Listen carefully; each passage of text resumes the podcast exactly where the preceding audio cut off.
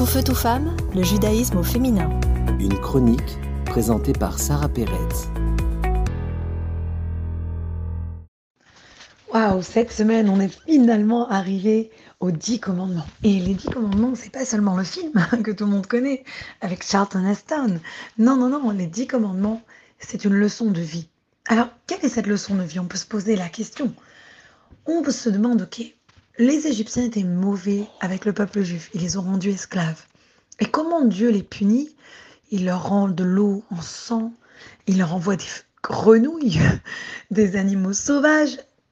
De quoi on parle ici? Si Dieu voulait les punir, il aurait pu faire quelque chose de vraiment rapide, punir les leaders, punir les dirigeants, etc. Quelle est l'idée ici de punir à travers des animaux, à travers la nature? Et c'est intéressant parce que la réponse, on l'a dans la discussion entre Moïse, Moshe et Dieu. Dieu lui dit, je vais les punir et ramener la justice pour leur Dieu. Pour leur Dieu. C'est que les Égyptiens, ils avaient un système de valeurs où, dans toutes leurs valeurs, c'était une société très immorale. Donc en fait, ils rejetaient toute idée de divin et ils rejetaient cette idée que il y a quelque chose qui est plus loin, plus profond, qui te dépasse en fait. Ils rejetaient cette idée pour eux, ils voulaient juste rendre tout, essayer en tout cas de rendre tout logique et faire croire aux gens que c'était eux les dieux.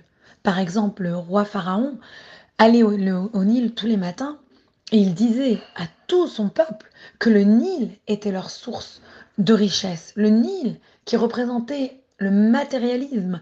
C'était cela qui donnait la vie à tout le monde. Et lui-même, il se faisait passer pour Dieu, en prétendant ne pas avoir besoin d'aller aux toilettes, mais en allant tous les matins quand il allait se tremper dans le Nil. Et Dieu a attaqué exactement là où ça faisait mal. Dieu attaque là où il pensait que leur richesse venait du Nil. Dieu attaque le Nil. Il n'y a plus de richesse. Quand Dieu leur apprend la leçon. Dieu voulait leur montrer, vous pensez, vous voulez montrer au monde que vous contrôlez le monde, mais vous ne l'avez pas créé le monde. Vous ne pouvez pas le contrôler. Et cela est pareil, par exemple, avec la plaie des grenouilles.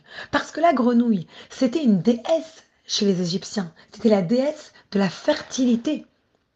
Donc, quand on attaque la grenouille, on attaque ce pouvoir dont tu penses que c'est toi qui diriges aussi ta fertilité, ton enfant, etc. Quand les enfants, ils étaient vus juste, on n'avait pas des enfants parce qu'il y avait un but plus profond de continuer la vie, de continuer la création de Dieu. Non, on avait des enfants, les enfants c'était comme du pouvoir. C'était juste avoir un pouvoir pour étendre et faire grandir son clan. Donc quand l'enfant, il perd sa raison de vivre, vraiment, il est vu comme vraiment une grenouille qui juste procrée, procrée, procrée. Donc Dieu l'attaque là-bas. Et de la même manière, on a la troisième plaie qui est la plaie des poux. C'est-à-dire quand il y avait les poux, on dit que les premières, les deux premières plaies, les Égyptiens, les magiciens égyptiens étaient capables de les répliquer, de les refaire, mais pas la troisième. Pourquoi? Parce que leur pouvoir ne s'étendait pas à quelque chose de tout petit. Et un pou, c'est tout petit, mais ça rend une personne complètement folle ça fait perdre la tête. Et ça, c'est cela ce que Dieu voulait leur apprendre. Dieu voulait leur apprendre que tu penses des fois dans la vie que tu peux tout contrôler, mais tu ne peux jamais tout contrôler. Peut-être tu as l'impression de contrôler toutes les grandes choses, mais toutes les petites choses, tous les petits détails, c'est cela qui crée la tapisserie de ta vie.